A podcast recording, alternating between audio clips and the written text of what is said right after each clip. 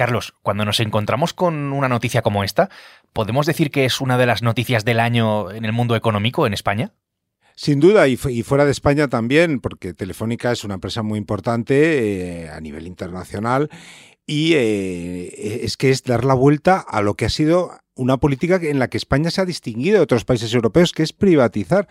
Otros países les costaba más eh, salir de empresas que podían considerar estratégicas, pero España y Reino Unido, hay varios países que sí dieron ese paso como una señal de, confiar al sector privado a gestión de, empresas importantes para el país. Y esto pues es una señal de marcha atrás que es importante, que no habíamos visto en décadas.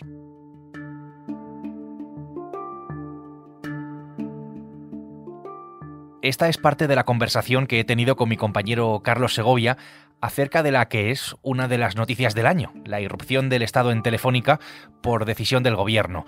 Un año un tanto convulso en la compañía que estaba a punto de cumplir 100 años, puesto que en septiembre conocimos que Arabia Saudí entraba en el accionariado con casi un 10%, otra noticia bomba que mucho me da que tiene que ver con este movimiento.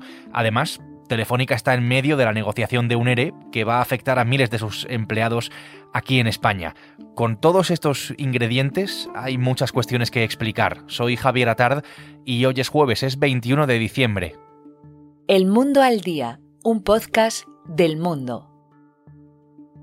Y queremos un gobierno que allí donde ustedes vendían lo público es capaz de entrar en Telefónica y anclar en España una compañía estratégica para las telecomunicaciones, para la defensa y para la vida de los ciudadanos y ciudadanas el gobierno, escuchamos a Pachi López, que es el portavoz del PSOE en el Congreso, ha salido a defender el movimiento, hablando de patriotismo incluso. Hay que recordar que en 1999, eh, aquel fue el año en el que se terminó el proceso de privatización de la compañía, que hasta entonces controlaba en parte el, el Estado. Enseguida entramos en los porqués de esta jugada, pero mm, expliquémoslo primero. Lo vamos a hacer, además de con Carlos, con José Manuel Rodríguez Silva. Te presento, José, redactor de Economía, especializado en telecomunicaciones. ¿Qué tal? ¿Cómo estás? Bienvenido. Hola, Javier, ¿qué tal? José, ¿qué ha pasado con el gobierno, con el Estado en Telefónica? Pues de momento, pasar, pasar, ha pasado poco. Es más el kit lo que va a pasar. El martes el gobierno confirmó una cosa que ya había reconocido que estaba estudiando, que es que quería comprar parte de Telefónica, concretamente un 10% del capital. Entonces, bueno, creo que es importante por un lado decir que esto no es una cosa que mañana nos levantemos y sea el 10% de Telefónica del gobierno, sino que esto se va a realizar a través de la SEPI, que es un conglomerado de empresas públicas, y probablemente tarde meses en ir comprando acciones, también un poco para evitar que el precio de la acción se dispare y salga más caro al gobierno y digamos que distorsione un poco el valor de Telefónica. Entonces, una vez que la SEPI, tú explicabas lo que es la SEPI, ¿no? La Sociedad Estatal de Participaciones Industriales, una vez que recorra, digamos, ese camino al que te refieres, ¿a qué va a tener derecho el Estado en Telefónica con ese 10%? Pues mira, si atendemos a la mera matemática, un 10% en Telefónica sirve para tener un consejero. En el Consejo de Telefónica hay 15 asientos. Sobre el papel podría ser, digamos, un peso menor. Pero la intención del gobierno es crear una especie de núcleo español que proteja, digamos, a la compañía y ahí tiene un papel muy relevante también CaixaBank por un lado, que es accionista de la empresa, y por otro BVA, que cada tiene un consejero. Una de las claves de esta operación del gobierno en Telefónica es eh, por qué, ¿no? Sencillamente, ¿por qué este movimiento ahora? Por entender mejor el contexto en el que nos movemos. Pues precisamente por esta idea, ¿no? De proteger la españolidad, que bueno, al final es una tendencia que desde la pandemia se oye mucho hablar de empresas estratégicas, soberanía y demás. Eh, para los estados ha hecho evidente que hay empresas como Telefónica que gestiona redes de defensa, comunicaciones muy importantes que tienen que tener un control porque nunca sabes qué puede pasar o si las dejas totalmente privatizadas, qué tipo de, de inversor puede entrar, ¿no? Y ahí pues se ha evidenciado esa posibilidad de que el gobierno busque retomar un papel que ya tenía antes de que se privatizara, vaya. Buenos días. Morgan Stanley estuvo cuatro meses preparando el desembarco de Saudi Telecom en Telefónica. Esta operación corporativa ha desatado un terremoto político. El último movimiento dentro del accionariado de Telefónica, José, había sido ese discreto golpe saudí, que así lo llamamos eh, en aquel momento, que con STC Group, que es la mayor operadora de telecomunicaciones de Arabia Saudí, había irrumpido con un paquete cercano al 10% en Telefónica. Em, entiendo que lo que ha hecho el gobierno está eh, totalmente relacionado con esto a lo que asistimos el pasado mes de septiembre. Sí, sí, totalmente. Al final, en cierto sentido, se puede decir que es la excusa perfecta, ¿no? Eh, sobre todo el ala de sumar del gobierno siempre se ha mostrado partidario de una mayor intervención y el gobierno ya, por ejemplo, en Indra el, el año pasado y el anterior ya ha dado muestras de querer tener un mayor control sobre determinados aspectos. Entonces, al final, lo que el gobierno pretende con este movimiento es, bueno, puede que haya un 10% saudí, pero si hay un 10% del Estado, siempre hay un control sobre qué grado de decisión tienen los saudíes sobre el futuro de Telefónica y sobre todo, digamos, un poco asegurarse de que Telefónica está comprometida con su papel estratégico y orientada un poco con los intereses nacionales.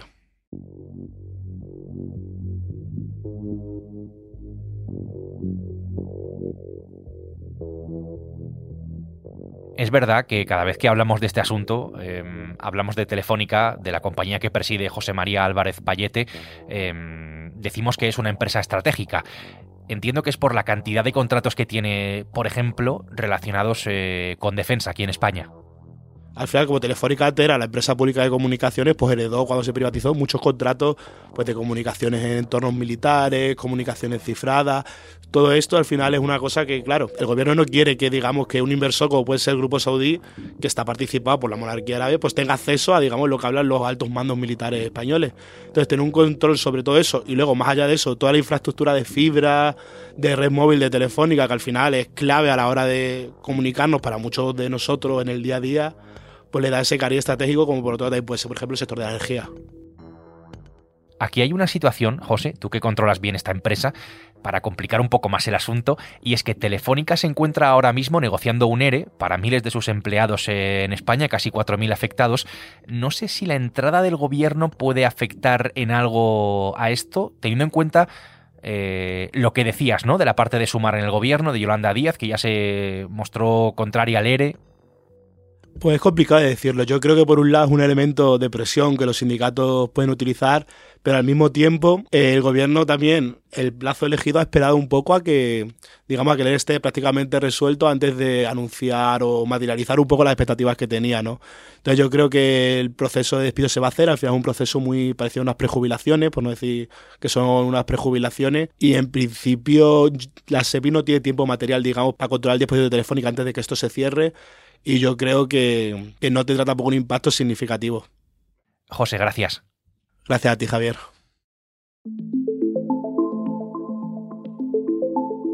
Estás escuchando El Mundo al Día.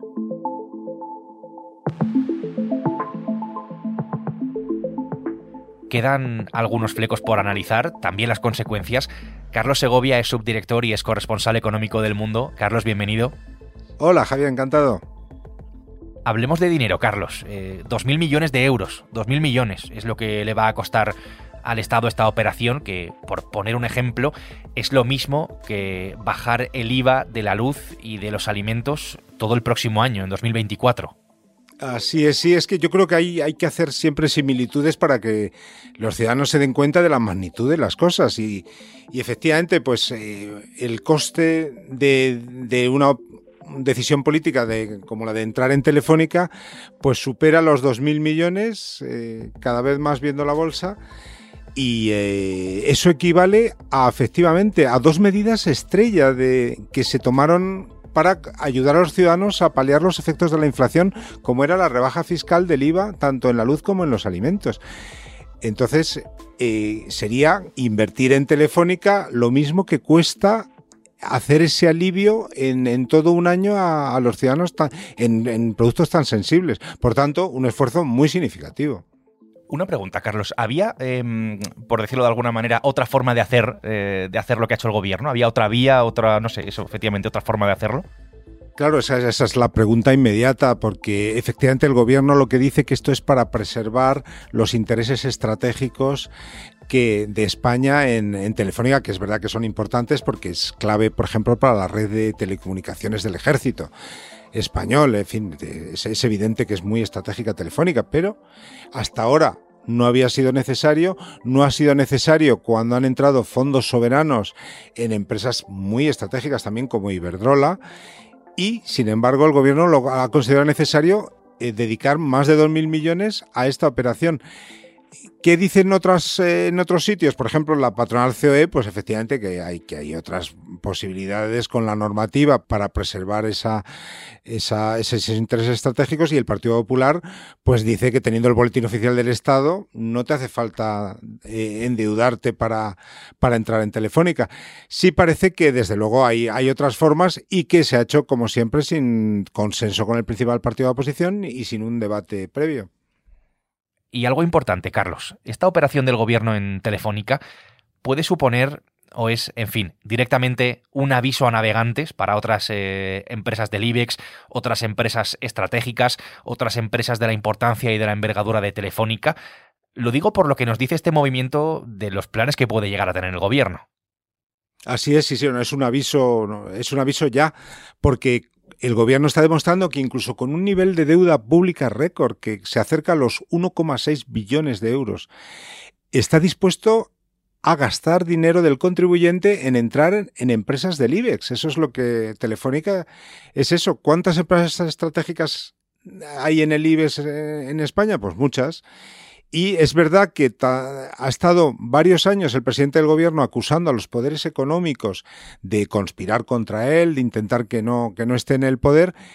Y por tanto, pues sí, en, el IBEX, pues eh, esto, es, esto es un aviso a navegantes. Es decir, oye, el gobierno está dispuesto a entrar en el accionariado de empresas que considere clave.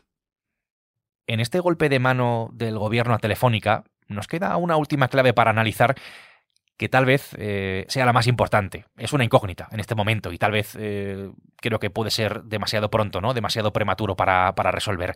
Es la posición eh, que va a tomar el gobierno una vez se haga efectivo ese control del 10% de, de Telefónica. Podemos decir, en este caso, que tiene dos opciones.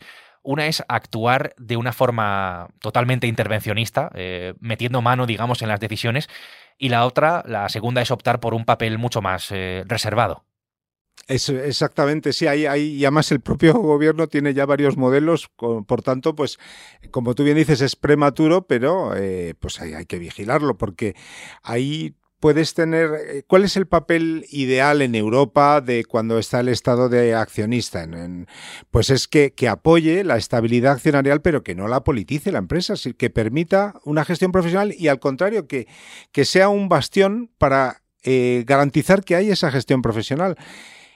Este gobierno, por ejemplo, es segundo accionista en importancia en CaixaBank y viendo que CaixaBank, pues, por ejemplo, ha, denunciado el impuesto a la banca y medidas del propio gobierno, pues es adoptado ahí un modelo, el Ministerio de Asuntos Económicos, pues de no ser un accionista activista, sino más bien de acompañar a la gestión. Pero también tenemos, por ejemplo, el modelo de Indra, donde lo que hizo el, gobierno es eh, expulsar a los consejeros que eran críticos con, con, los, con lo que estaba haciendo en, en la compañía. Por tanto, eh, hay dos modelos y en Telefónica sería particularmente grave porque es una empresa multinacional de primer orden. Si la percepción en el exterior es que el gobierno la politiza o la estataliza de alguna manera, pues puede, tener consecuencias muy graves en muchos países donde tiene inversiones importantes Telefónica pues eh, veremos qué camino, cuál es el camino que toma el gobierno en Telefónica, lo contaremos.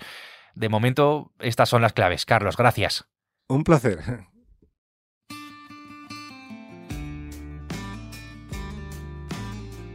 José Manuel Rodríguez Silva y Carlos Segovia han hecho posible mm, este episodio del Mundo al Día, un podcast que puedes escuchar todos los días en elmundo.es, en nuestra web y en las principales plataformas de audio, donde además, ya lo sabes, tienes la opción de suscribirte. Mañana será viernes y aquí estaremos con una nueva historia. Hasta entonces, gracias por estar al otro lado y saludos de Javier Atard. Has escuchado El Mundo al Día un podcast del mundo